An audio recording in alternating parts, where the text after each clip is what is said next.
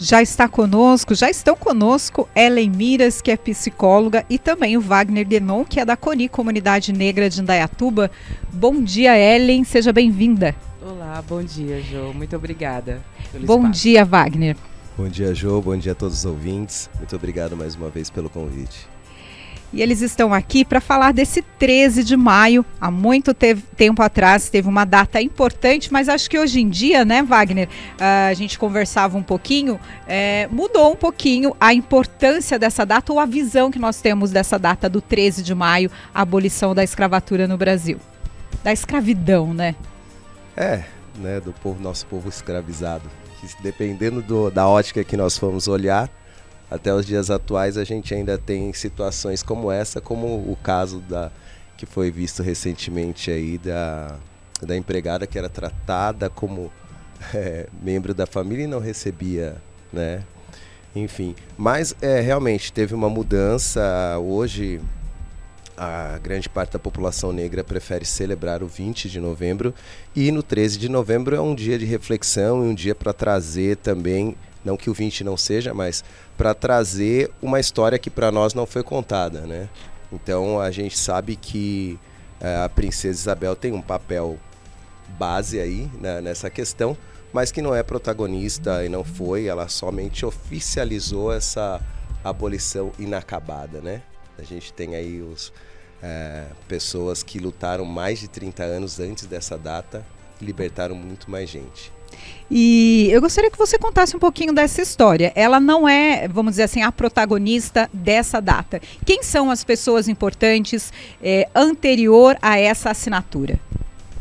Maravilha. Eu vou pedir uma licença poética aqui para ler um trecho de um poema de Vinícius, Vinícius Alceu, que é o Vini Alceu, que é aqui da cidade, inclusive, e que ele trata muito bem antes de começar essa coisa. Ele diz aqui assim: Desculpa, mas Vossa Majestade jamais terá o meu fascínio, porque eu sei que os heróis da abolição eram Rebouças e Patrocínio.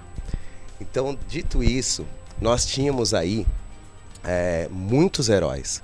Luiz Gama, né, dentro do campo jurídico, aí ele libertou por mais de 30 anos muitos, muitos escravos. Aí a gente tem André Rebouças e José do Patrocínio, e assim como outros que participaram ativamente de lutas dessa parte de resistência e articularam toda uma compra de cartas, toda uma questão jurídica para que eles conseguissem libertar muitas pessoas naquela época. Então, assim, é, a abolição, o movimento abolicionista, ele pode ter sido gerado e iniciado dentro de uma, dentro da elite burguesa da época, Porém, ele só se tornou um movimento de massa, um movimento popular, quando eles estiveram sendo liderados por essas pessoas, que idealizaram daí juntamente é, com essas outras pessoas. Mas, a partir daí, dessas pessoas, ele se tornou um movimento de massa, um movimento popular, que culminou aí realmente depois na assinatura, porque daí já era uma coisa que estava insustentável para o governo monárquico. É, em relação a isso, esse movimento ele vinha em todo o Brasil ou era concentrado em alguma região? Mas é, pelo que a gente tem notícias, vários, é, várias regiões do Brasil tinham esses movimentos. Sim, é, começou-se a criar várias revoltas, vários movimentos de fuga, é, várias fugas em massas, né? E isso já estava deixando os donos é, muito preocupados. E aí, com isso, veio esse movimento abolicionista que fez com que é, como eu disse, isso já estava se tornando é, insustentável para eles, porque isso, muitas fugas em massas também ia tra é, trazer para eles problemas nas questões de produção, questões financeiras. Então, não é nada, não foi nada de mão beijada, não foi nada pensado. Então, eles resolveram também se abster depois, depois de um tempo dessa luta né? E aí deixaram o quê? É, vamos tentar então, o, vamos sair do movimento escravista e tentar um movimento assalariado, vamos por assim. E até complementando um pouco a fala do Wagner, né? O, o processo abolicionista que começou esse movimento em, em 1870, né? Antecessor a isso, desde 1831, né? É, vem sendo, vem tendo um movimento, né? De algumas leis que foram aprovadas, né? Em 31, a, a lei que a, a, eles proíbem a, trazer escravos para o Brasil, né? Já começa desde aí o um movimento, né? A, a esse processo da, da assinatura, né? E por, depois vem a do Vente Livre, depois vem a dos sexagenários, né? Daí em 70 fique sustentável, porque Estados Unidos também já aboliu escravatura, outros países também. E começa essa pressão em cima do Brasil. Em 70 começa esse movimento abolicionista, é, porque já fica insustentável. Né? Então é necessário tomar alguma providência. Em 88, né, ela só vem e assina mesmo, né? Isso é, é algo que já, já vinha sendo pro, sendo postergado, porém não é pensado nada no pós-abolição. O que os abolicionistas também fizeram era tentar buscar né, um pós-abolição, né, um pensamento pós-abolição, porque esses imperialistas, é, esse, é, a elite burguesa né, do, do país não pensou nisso, simplesmente queria colocar uma pedra, né, nesse passado e, e, e nos deixar, deixou a deriva. Pessoas que não existiam até então passaram a, a como ia ter acesso à, à educação, à saúde, à moradia, sendo que a pessoa não tinha direito nem a uma identidade, né? E como é esse, é, conversando com o Wagner, Gil, ele falou assim que seria melhor falar sobre o 14 de maio, né? A gente pensar um pouquinho nesse 14 de maio. Como foi o 14 de maio após essa assinatura? É o que a Ellen eh, acabou de comentar aqui e colocar aqui pra gente. O André Rebouças, por exemplo, era uma pessoa que já articulava junto ao poder, aos políticos, essa questão da abolição, desse pós-abolição, uh, a questão de um salário mínimo, de uma integração dessa população preta que estaria que já estava sendo liberta por eles, né? Mas que elas estavam sendo libertas, mas também não tinham muito o que fazer. A partir de 13 de maio, tudo se complicou porque você teve que libertar uma gama, um volume enorme de pessoas sem ter nenhuma nenhum, nenhum local para essas pessoas irem e como a Ellen disse, sem uma identidade, uh, sem o um mínimo de estrutura para se sobreviver dentro de uma sociedade. Né? E isso fazendo com que essas pessoas fossem colocadas à margem da sociedade territorial e social, né? sem nenhuma estrutura. O que é o, a lacuna que vai ficando e foi vindo até os dias de hoje. Então, o, o 14 de maio que a gente diz é o seguinte: ok, estamos libertos no dia 13. Festa, ok, tô muita comemoração e começa-se aí o apagamento também dessa história. Né? Então, tanto é que, como a gente já citou em outras vezes, hoje você, eu fui ouvir sobre Luiz Gama, André Rebouças, é, José do Patrocínio, tudo muito depois muito tarde. Eu já tinha basicamente. Eu estava ingressando na, na, universidade, mas isso porque eu ingressei na, na, na universidade em 2020. em mil, nossa, 2001. né? Então, assim, olha aí a, essa questão. E hoje muita gente não sabe. A história ainda é contada como Princesa Isabel. É, volto a dizer, ela oficializou uma abolição inacabada. É, inclusive tem Dayatuba a Rua do José do Patrocínio. Vamos falar um pouquinho sobre ele, um, se você puder fazer um pouquinho da, da história dele. Então, José do Patrocínio, juntamente com esses outros, ele era, já no caso dele, ele era um ferrenho crítico, né, dos, é, dos, dos, donos de fazendas, dos donos de engenhos, dos donos de escravizados. Então, ele, depois de um tempo, principalmente depois da abolição, ele se tornou persona não grata, né, porque era, é, se eu não me engano, era jornalista também, né? E, e ele, então, em suas matérias, em tudo que ele escrevia, em toda oportunidade que ele colocava, ele tinha críticas fortes e ferrenhas sobre todo o sistema escravocrata e, e dessas questões. E então, ir para o país, já naquela época, não era interessante que essas pessoas fossem ouvidas. Né? Então, ele, ele realmente se tornou é, um dos mártires assim, para por povo preto é dessa abolição. Tanto é que hoje você tem nomes de ruas, clubes, aqui em Salto tem o Clube José do Patrocínio, então, que era onde também depois essa população preta passou a ter um letramento cultural. Né? Então, o letramento cultural da população preta lá em 1960 1870, coisas lá para trás, 1870. É, ele acontecia onde? Nos terreiros, nas escolas de samba, nos clubes sociais que foram criados a partir depois, que eram os lugares onde as pessoas conseguiam se reunir, a população preta, né? nos quilombos. Então foi aí onde foi se tornando e buscando a, a história dessas pessoas para que elas não fossem apagadas. E ainda assim, você tem é, um número muito baixo de pessoas que conhecem a fundo a história. Eu mesmo não sou uma pessoa que conheço a fundo a história de José do Patrocínio, mesmo de Luiz Gama ou André Rebouças. A gente conhece o, o, por, superficialmente, até por conta do que nos é apresentado. Então, a gente tem procurado buscar e trazer esse resgate junto até a nossa comunidade. Primeiro para Ellen, depois para o Wagner. É, depois de 100 anos, aí trazendo já um pouco mais para a atualidade, depois de 100 anos, é, na minha concepção, pouca coisa mudou, né? Depois da assinatura. E para vocês, o que vocês pensam a respeito? Depois desses 100 anos, o que, que mudou na prática para vocês? Bom, é...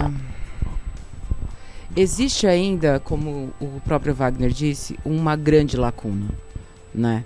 É, quando a gente fala sobre cotas, não é por conta de, de uma questão de privilégios. Né? Se a gente pegar esse espaço de 1800, já se passou aí 300 anos. E a gente ainda tem que buscar é, ser incluso na sociedade.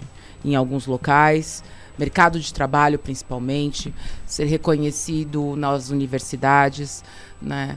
Se a gente pensa em momentos geracional, é, a, as pessoas que foram herdeiras hoje têm uma, uma condição social onde tem casa própria, né? E aí tem um trabalho, tem uma empresa, né? E, e tem um, um, uma base, né, para se estruturar numa sociedade capitalista onde vivemos. Né? Agora, e quem foi esse liberto? Né? E quem foi essa pessoa que foi para o quilombo? Que foi negada à sociedade, que foi negado o direito de estudo durante aí muito tempo, porque ainda se precisou um processo de identificação. É muito mais atrás. A pessoa não era reconhecida. Ela não é vista como ser humano ela precisa ser reconhecida em 1888. Ela nasce, né? Uma pessoa preta no Brasil nasceu dia 14 de maio de 1888, né? Então, a nossa história, ela continua com um gap enorme, né? É, a gente ainda, se você andar na rua à noite e ver dois garotos pretos vindo na sua direção, muito provavelmente você vai atravessar a rua.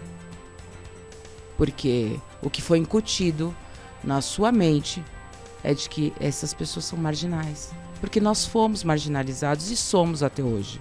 Porque aonde a gente chegar, o nosso estereótipo chega na frente. Em qualquer lugar. Por mais que eu não seja retinta, o meu estereótipo chega na frente. Né? Eu imagino o que é para essas pessoas retintas o que sofrem. Discutir sobre a abolição, aqui no Brasil, discutir sobre colorismo é algo ainda muito futurista, né? Mas ainda existe isso. Né? Então, assim, enquanto o meu estereótipo chegar na frente de qualquer lugar que eu for, como esses meninos que você encontrar na rua à noite não te assustar mais ou não passar na sua cabeça, nossa, são dois marginais, aí sim, talvez a gente comece a ir para um lugar de igualdade. Bom, a Ellen colocou muito bem aí na fala, né, trazendo toda essa questão. Mas hoje ainda a luta é diária e ela continua. É uma luta diária, continua. Uh, tendo visto que nós estamos aqui hoje novamente, né, conversando sobre isso, que é importante para não haver realmente o apagamento. Mas é, ela, ela segue por quê? Tem as questões hoje. Quando a gente vai para o mercado de trabalho ou qualquer outra questão, nós estamos tendo que ter políticas afirmativas. A partir do momento que você tem que ter políticas afirmativas, alguma coisa não está dentro da igualdade, né? ela não está no eixo. Então, com isso, é, as políticas afirmativas elas são essenciais para que a gente consiga lá ainda no futuro reverter tudo isso. Porque, como você disse, ela continua um, um, uma questão de escravidão ou de servidão, né?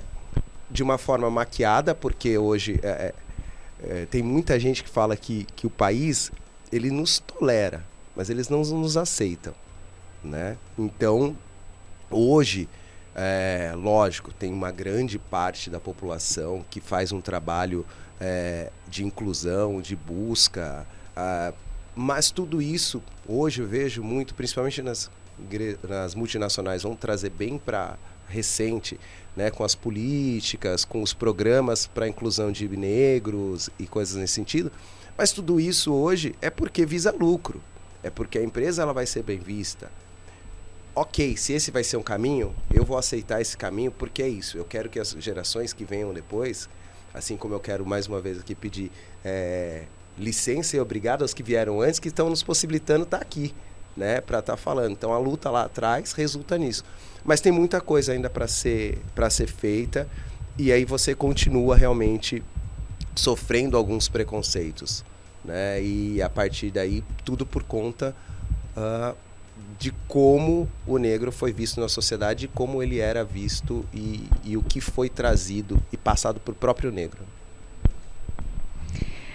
7h53, o tempo ficou apertadinho.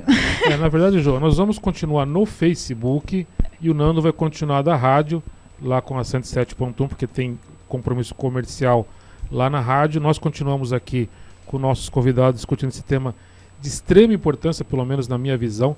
Posso estar equivocado, mas é de extrema importância. A gente continua então discutindo eh, esse tema aqui no Facebook, no YouTube eu vou pedir então para o Leandro passar a, lá para o Nando na FM e o Nando continua com o programa dele lá, ok? Então é com você, Nando, aí na FM e a gente continua aqui no Facebook e no YouTube debatendo esse tema de extrema importância. Continuando aqui com o, o Wagner e a Ellen, é, eu vejo hoje que assim, é, a minha, minha, minha visão, né? Aqui é uma opinião. É, antes da, da, da, da, história mostrar lá pra gente em 1888, era ostensivo. Hoje o preconceito é velado.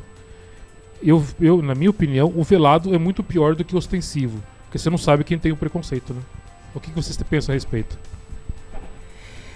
É, eu concordo com você, porque hum, você sabe onde você anda né? Aquela coisa onde você sabe onde você anda. E aqui no Brasil é como o, próprio Wagner colocou. As políticas afirmativas que as, as próprias empresas, as multinacionais colocam hoje para gente é de nossa, vamos contratar negros e negras, tem cotas para isso, cotas para aquilo, né? Mas é visando justamente o lucro. O, o, que, o que isso pode proporcionar. Eu entrando numa empresa dessas, as pessoas começam a me descriminalizar porque eu cheguei lá por conta de uma cota, porque por conta não pelo meu o, o, que eu tenho como bagagem profissional, bagagem de estudo, né? Eles não, não, não vão me ver isso. Eu nunca vou ser aceita por, por pelas minhas conquistas. É como se eu, eles me colocam nesse lugar. Isso é velado. É marketing da marca. É marketing da marca. Então, assim, existe o preconceito velado ele é muito delicado. E é e vai na onde é a minha área de, de estudo, né? O emocional, o psicológico dessas pessoas, né?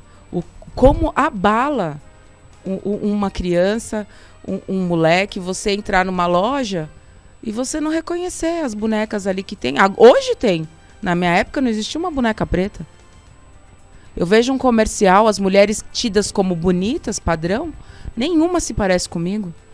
Né? Hoje a gente vê isso sendo representado, famílias pretas cultuando afeto, carinho, amor, né? um pai responsável com uma filha.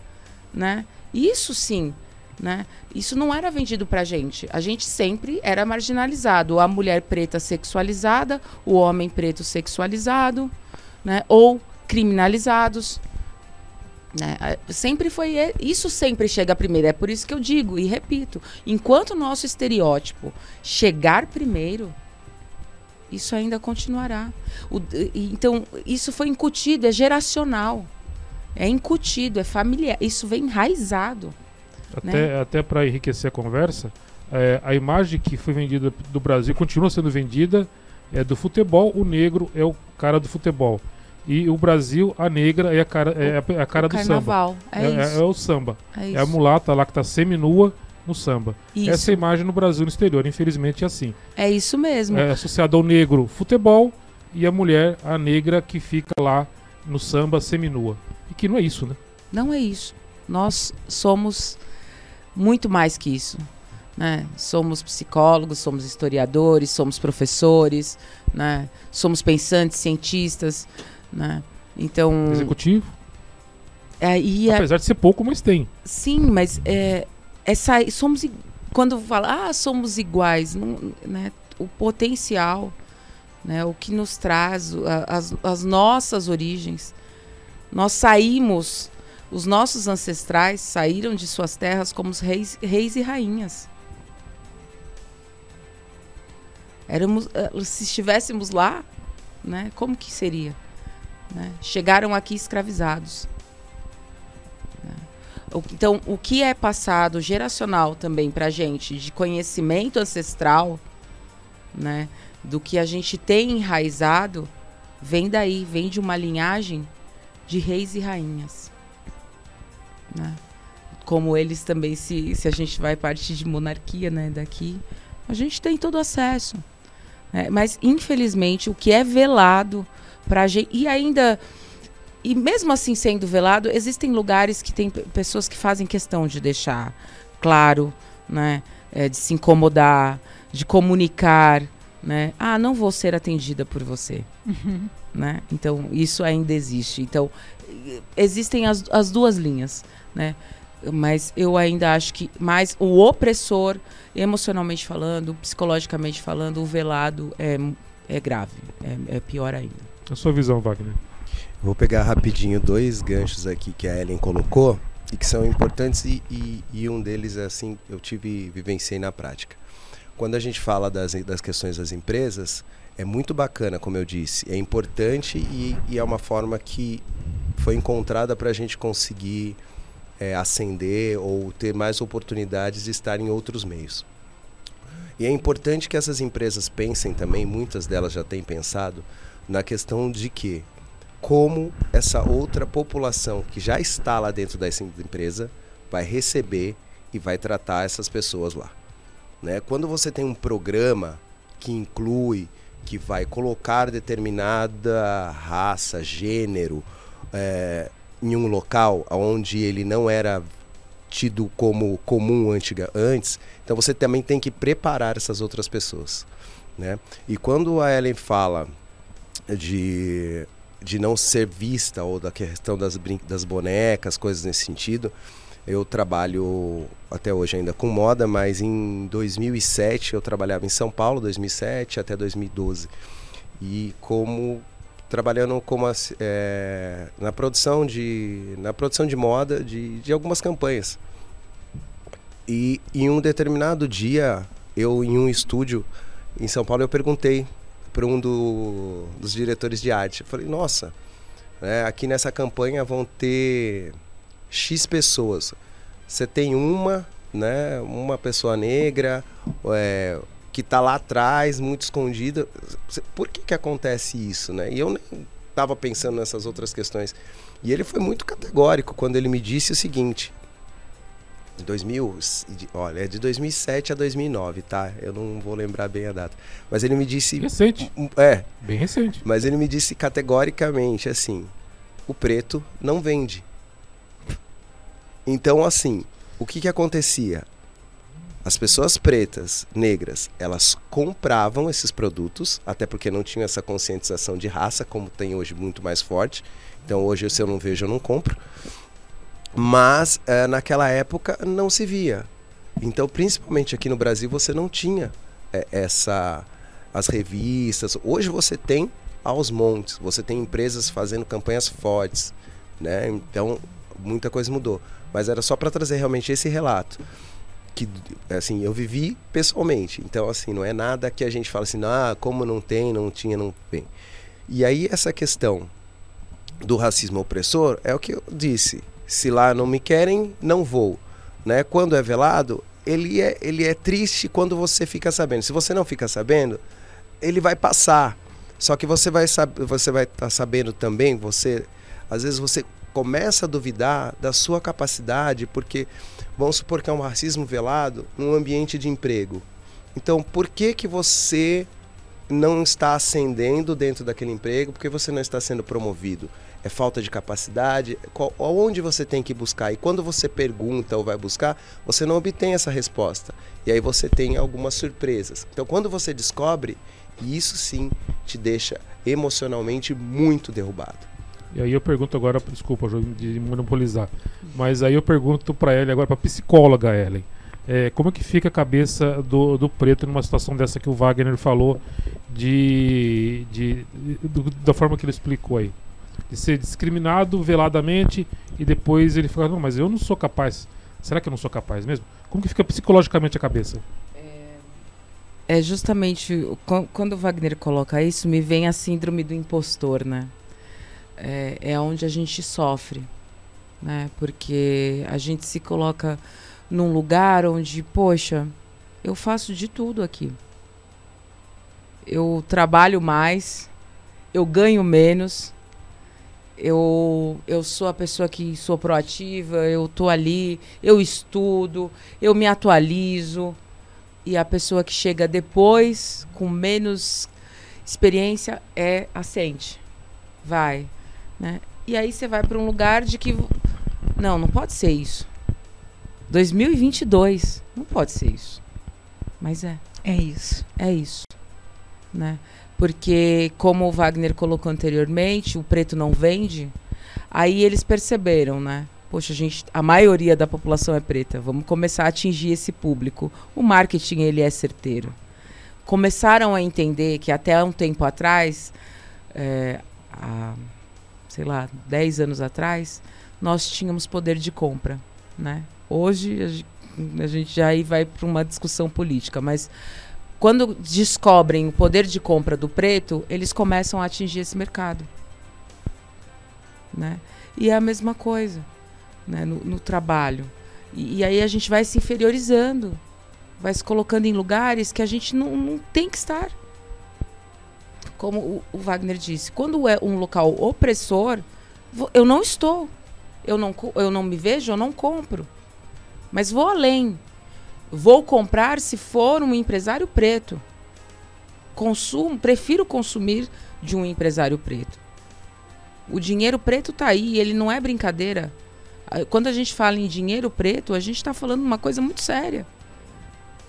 Vou aonde. Eu vou naquele restaurante porque aquele empresário é preto. Eu vou. É, é porque a gente precisa se nutrir em algum lugar. Porque eu sei que se eu for ali naquele lugar, naquela empresa, se me contratarem, eu vou ascender. Né? Então, assim, existem alguns movimentos por trás de tudo isso também que as pessoas vão começando a fomentar. Hoje a gente tem um letramento racial maior. A gente consegue pesquisar sobre o quem foi, quem foram os responsáveis, né, antecessores a Isabel. Né, que, que na escola, infelizmente, nos foi vendido dessa forma. Quando a gente começa a politizar a, a abolição escravocrata, aí sim a gente começa a entender que o processo é muito mais embaixo. Então, é, não tem como isso que aconteceu lá atrás não ser um, uma avalanche, um tsunami geracional que nos atinge até hoje, de nos invi inviabilizarem, nos marginalizarem. E, infelizmente, emocionalmente, nós somos, sim, um, um, um, povo que a gente vai para esse lugar da síndrome do, do impostor. Será que eu mereço estar aqui? Será que eu posso estar aqui? Eu tenho capacidade para isso? Você vai se questionar, porque você, por mais que você seja PhD, você ainda vai ser questionado. É aquela história que a gente cresce ouvindo, você tem que ser duas vezes mais. Eu não quero ser duas vezes mais, eu quero ser igual a todo mundo. Eu vou estudar, vou crescer, vou ascender, vou, de, como qualquer pessoa. E vou ser reconhecida por isso. E eu volto e repito: enquanto o meu estereótipo chegar primeiro, essa questão da igualdade vai ser algo que vai ser difícil a gente desconstruir. Então, por isso que a gente se fomentar entre a gente acaba sendo um movimento de fortalecimento. Recentemente, eu terminei de ler o livro do Lázaro Ramos, Na Minha Pele. Não sei se vocês já tiveram uma oportunidade de ler. É um livro maravilhoso, né? Chorei em diversos pontos ali. E uma das coisas que me chamou muito a atenção é essa questão que você fala da marginalização, vocês dois citaram.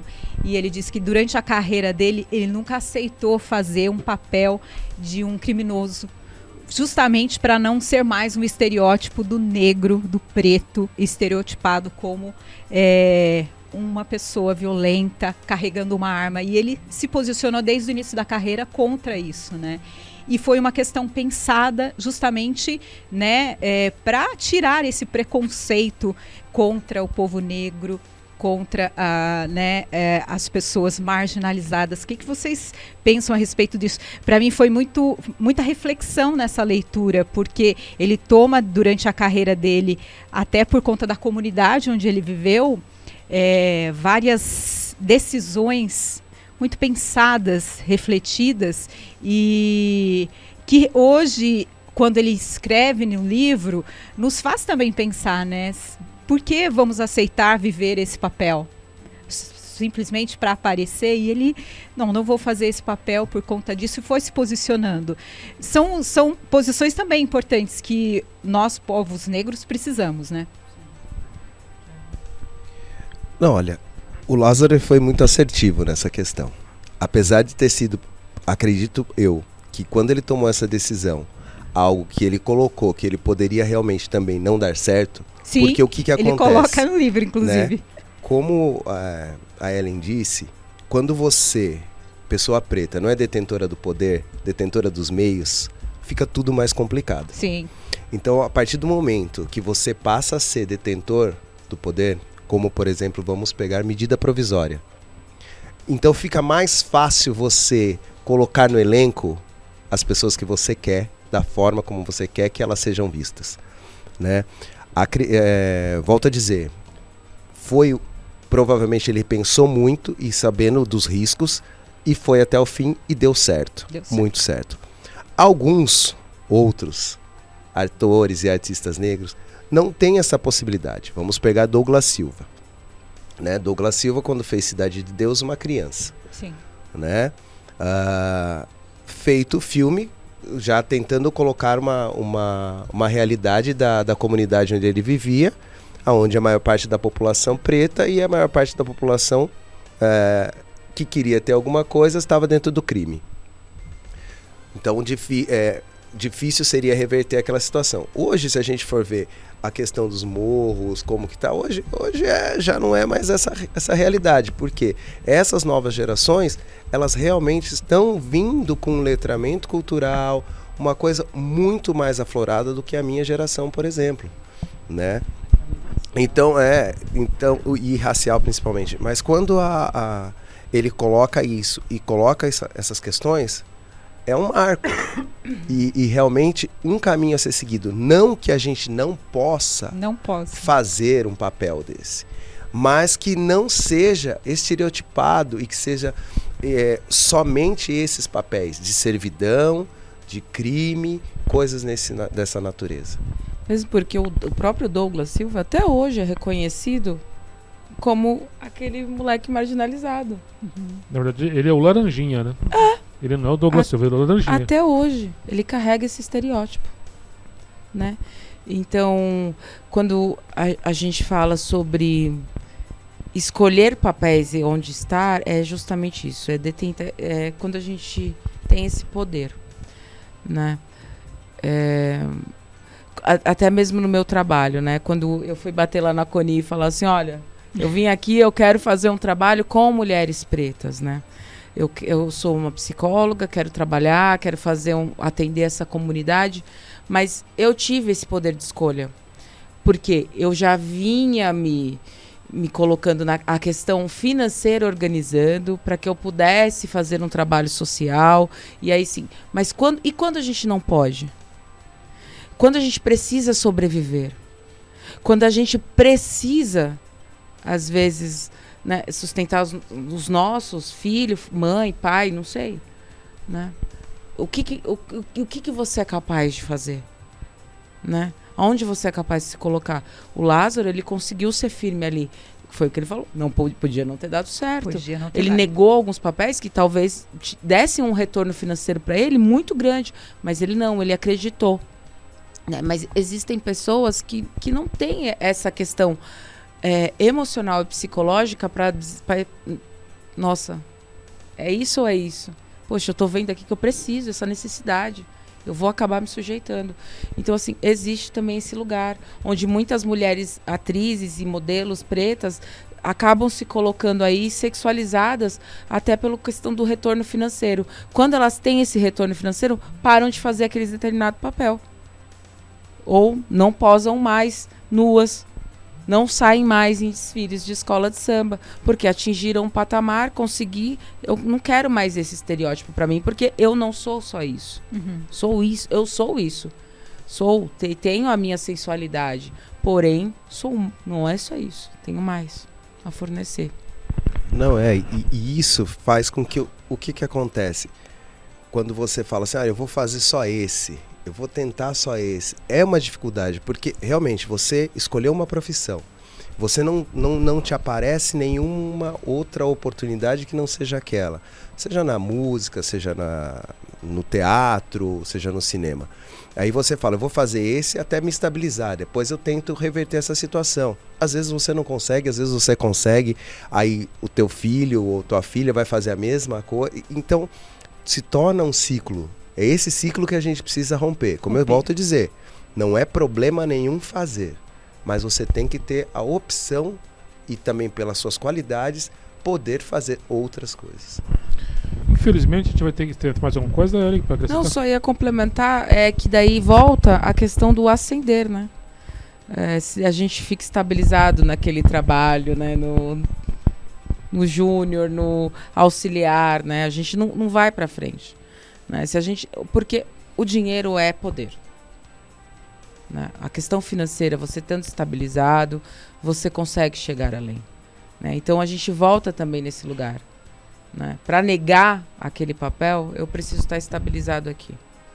Né? Então é, é, é, é, muito mais profundo do que a gente pensa. Né? Então eu, eu tenho que ter a, a possibilidade de ascender, eu tenho que estar nos papéis de liderança, né? E, e buscar isso e querer isso, a gente tenta, né? Gente, nos falta espaço, infelizmente. Infelizmente a gente precisa encerrar. A Ellen tem paciente agora às 9 horas, ela é, é psicóloga, tem os, os compromissos dela tem conta para pagar, então tem que trabalhar, né? Tem que correr lá. Justamente. tem que correr lá para atender o paciente dela e a gente então agradece a participação de vocês aqui. Esses poucos minutos que a gente pôde colocar em discussão esse tema. Mereceria mais tempo, mas vocês têm os seus compromissos e a gente agradece bastante por vocês terem vindo aqui. Nós que agradecemos. Eu agradeço vocês mais uma vez pelo espaço. É importante a gente conseguir ter nesse lugar né, um, um pouco de letramento racial, né, politizar esse lugar também é importante para a gente estimular né, quem vem depois a, a, pensar um pouquinho diferente, buscar é, outras formas de pensar e até mesmo alguém para refletir. Poxa, será que eu estou fazendo certo? Será que é bacana, né? Eu olhar para essa pessoa e já imaginar várias coisas, né? Então acho que é, é bacana esse espaço para a gente conseguir tocar alguém para refletir e pensar um pouquinho diferente né, sobre essas questões raciais, que é tão importante. Muito obrigado por esse espaço, viu? Mais uma vez, em nome da toda a comunidade negra de Indaiatuba, da CONI, da diretoria, gostaria de agradecer o espaço cedido por vocês. Como a Ellen disse, é sempre muito importante a gente estar tá aqui tendo essa troca nessas datas, em outras datas também, né? essa troca, essa busca para realmente abrir uma, a questão de, de para pesquisar, para buscar, né, buscar fora dos meios comuns, buscar essa, essa informação, saber o que está acontecendo. Tem muitos movimentos acontecendo, muitas histórias. A comunidade é um local para essa troca. Nos procurem. É, hoje a gente ainda não consegue ficar aberto o dia todo, mas dentro das nossas redes sociais tem os nossos contatos, vocês podem nos buscar para trocar informações, dúvidas, o que vocês precisarem. Então, ok, mais uma vez, muito obrigado. Obrigado, Indaiatuba, por nos acolherem aí.